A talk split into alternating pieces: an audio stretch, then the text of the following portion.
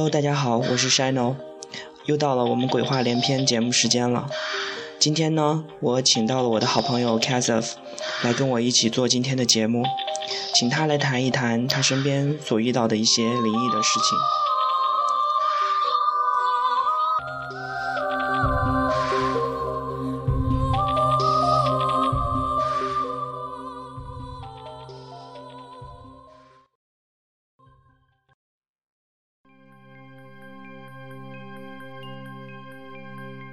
好，那么下面呢，嗯，我就想请我的好朋友 k a s e f 来跟大家打个招呼吧。嗯，各位听众朋友，大家好，我是 k a s e f 嗯，欢迎你今天来跟我们一起做这期节目哈。那么今天请到 k a s e f 也是有原因的，因为他本身是一个，嗯，怎么讲呢？嗯，对这些东西也是比较感觉比较灵的一个人吧，而且呢，呃，他自己学习的也是医学方面的东西，所以他接触到这样的一些东西的机会可能会比我们平时多一些。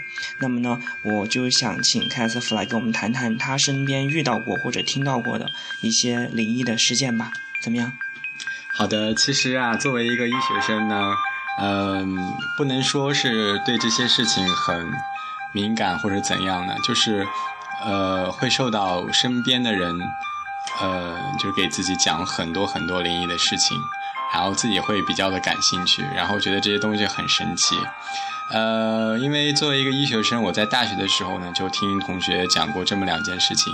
第一个是在我们晚上睡觉的时候，因为当时我住的宿舍是在三楼，嗯。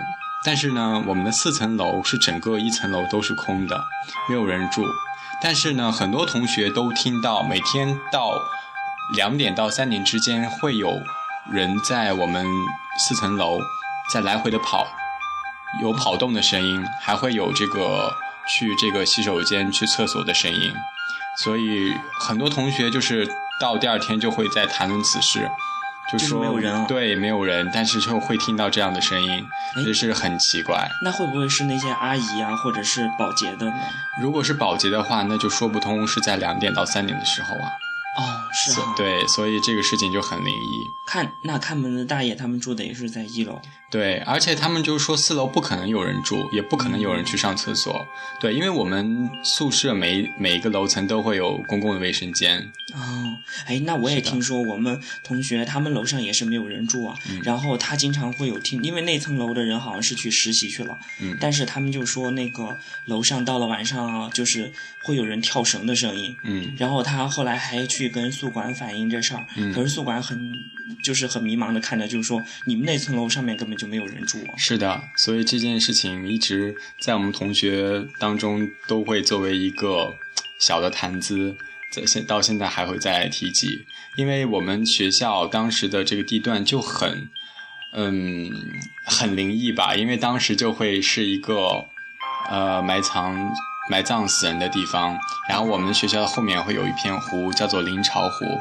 那临潮湖的旁边是个假山，呃，据说这块的风水是挺好的，就是因为埋埋葬过死人。哎，我听说那原来好像是火葬场哎。是的，而且我们这个学校图书馆也有专门的去设计过，在学校这个图书馆的那个周围都会有建建个一个呃栏杆之类的一个。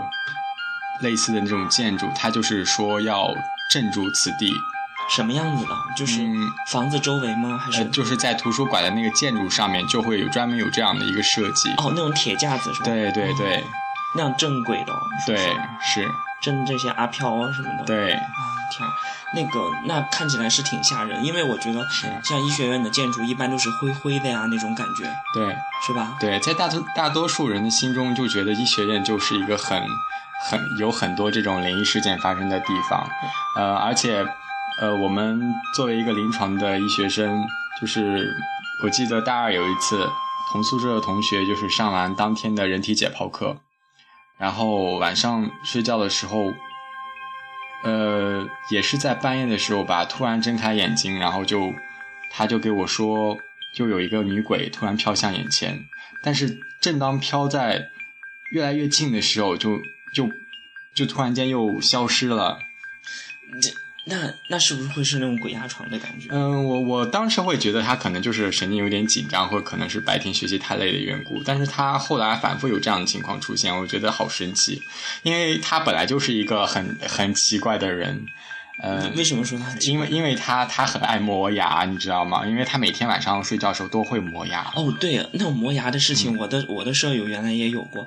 那磨牙是为什么人会磨牙呢？他牙痒痒啊，还是？呃，这个可能跟个人的体质有关系。可能说有的人，呃，有民间的传言，就是说他体内会有虫子，然后会导致寄生虫。对，寄生虫会要吃这种专门有要吃打虫的药。才可以，对，就不是那样。晚上你知道，我们大晚上听到磨牙，真的是件很吓人的事。是，而且他磨牙很厉害，很声音很大。啊，那种那种感觉就跟是在啃了一块骨头一样。是的，是的。而且我就觉得他那个牙那么磨，是不是会磨没了？那对。啊，磨牙是是是挺吓人的。那在尤其在半夜很安静的时候，听到那种夸夸夸的声音，哈。嗯。哇天！是的。你那你们宿舍原来有一个这样的人呢？对。所以一直跟他住了好几年，然后几乎每天晚上他都会磨牙。那那你他自他自己也会吃那个药啊，就是觉得是不是体内有寄生虫之类的，但是还是出现这样的情况。那可能我觉得他可能是精神太紧张了吧。嗯，也许。但是这个磨牙的这个一直没有一个科学的论断，说他到底是怎么回事。嗯，那。那你的同学之外，其他的朋友是不是也有遇到过类似的一些情况？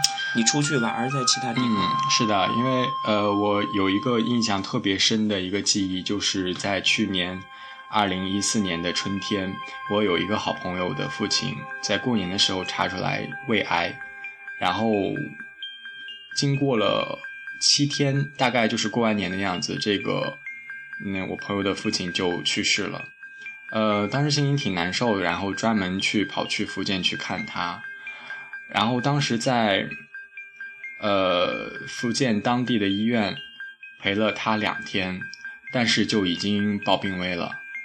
哦，嗯，就已经不行了。对，然后呢，他们当地福建闽南地区有这种风俗的习惯，就说人不能死在医院里面。啊，那对，必须要连夜的拉回家里。必须要死在家里，不能死在外面，一定要死在家里。所以他当时就连夜晚上是十二点的时候，从福建的泉州的医院赶回到了晋江。嗯，因为泉州离晋江只有四十分钟的路程。嗯，对。呃，到家之后呢，其实他爸爸就已经快不行，但是一直也是在这样扛着，所有的亲戚都过来，因为。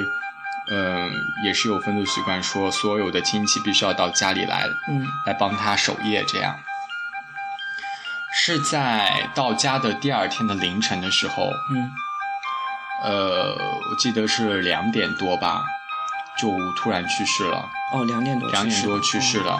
然后当时我当时还在他家还在睡觉，但是就被叫起来了。哦，你们也被叫起来了？对对对，然后因为。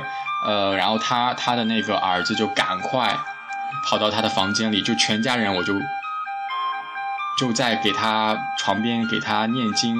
哦，全家人念经。对对对，就双手合十在念经。当时念的念的是什么，好像不太清楚了。嗯嗯，就说让他呃，就是说的意思，可能就让他赶快早登其乐这样。嗯嗯。然后呢，随后呢，他们家就赶快帮他换上了寿衣。寿衣啊，寿衣对，要赶快换上寿衣，然后呢，呃，全家人都要在床边要给他念经，然后那个门上还要贴上纸条，呃，就是说上面写的上面写的是不能关门。最后我再问一下，不能关门的意思就是说，一定要把这个他房间的门打开。然后让这个魂魄能够出去哦啊，不能留在房间里面。对对，那这样以后他留在那儿之后，他就出不去了。是的，对吧？对，但是当时这个叔叔呢，死亡的样子其实挺恐怖的。为什么？他是因为作为因为是癌症去世的，癌症，全身有点发紫，有点发黑。啊，那对，然后呢？可能都已经那然后人是骨瘦如柴的样子。嗯，对，因为癌症病人，癌症就是对对对，又骨瘦如柴的，所以当时那个死亡的样子给我印象很深，很可怕，很难受。当时心情也是很复杂，尤尤其是凌晨两点多的时候。哦，那个时候是那种感觉，又看到一个人哈，对骨瘦如柴的躺在那个地方，而且浑身还是发紫的那种，对对不对？就这样一直那天晚上一直要到凌晨五点多时候，天快亮的时候，他们需要把这个人从这个房间里面抬出来，抬到大厅。嗯，然后呢，我作为一个外人要去回避，哦，你不能站在那个地对，所以我又到了另外一间的屋子里面去等着，嗯嗯把这个人抬出来以后，我才能出来。嗯对，然后他们就加了一个呃，家里几个人就专门把呃尸体抬出来，放在了客厅，用两个长板凳架住了他。嗯。嗯，是这样，一定要是要这样。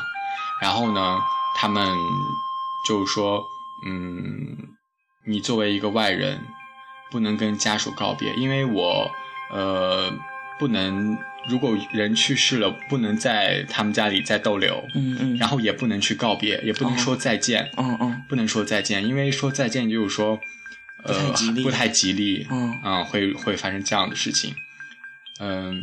所以就觉得跟你家里头或你原来见到的那种丧葬习俗不太一样，非常的不一样，而且给我印象很深。尤其是这一次呢，我是亲眼看他去世的，嗯，嗯，也看到了很多南方闽南地区这种风俗风俗习惯不太一样。对。然后他们家之后对还会有请和尚来到家里念经，嗯然后还会有做遗像，哦就是用纸、用纸做的，用纸怎么做？对，会用纸，他们很漂亮，搭的一个用纸。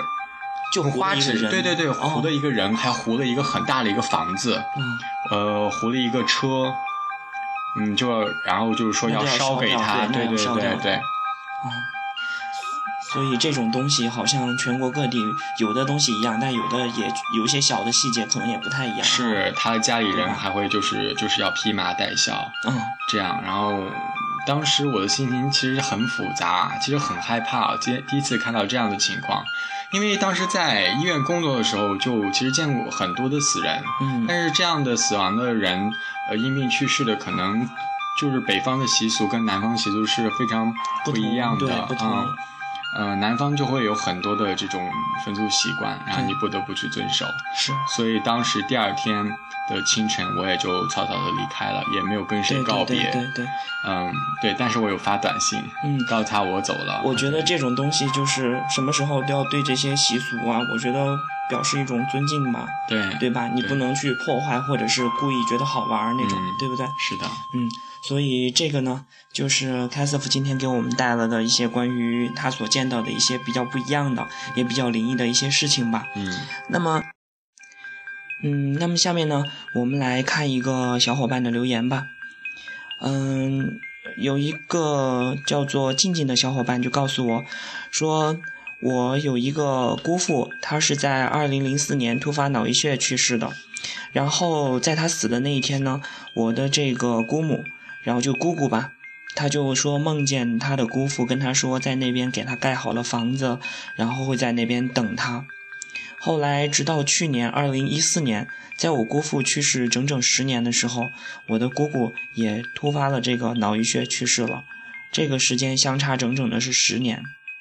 哎，我觉得像这种东西，可能就是提前家里的人会会有这样的一些预知的东西哈。嗯，很多家里人都会遇到这样的情况。我觉得嗯这种东西，呃，也是很奇怪。对他有有的时候还有就是说像父那个母子之间好像有这样的，比如说孩子在远方生病了，妈妈在家里就会很焦就很焦虑那段时间，甚至也会生病，对，对吧？是的可能这就是所谓的我觉得心灵感应吧心，灵感应，对吧？对，而且呢，我觉得能看得出来，他的姑姑和这个姑父应该关系是就是家庭关系应该是比较好的，嗯，对吧？是的，然后也希望，嗯，两位老人能在天堂，啊、继续这个家庭吧，过这个家庭的生活，能够幸福吧。嗯，那么好了，呃，今天呢，我们鬼话连篇的节目呢就到这儿了。然后也希望各位小伙伴们，如果有什么好的一些建议或者是好的故事，也可以跟我通过 QQ 来进行分享，或者是通过我们的群来告诉我们。好，那么今天我们的节目就到这儿了，大家拜拜。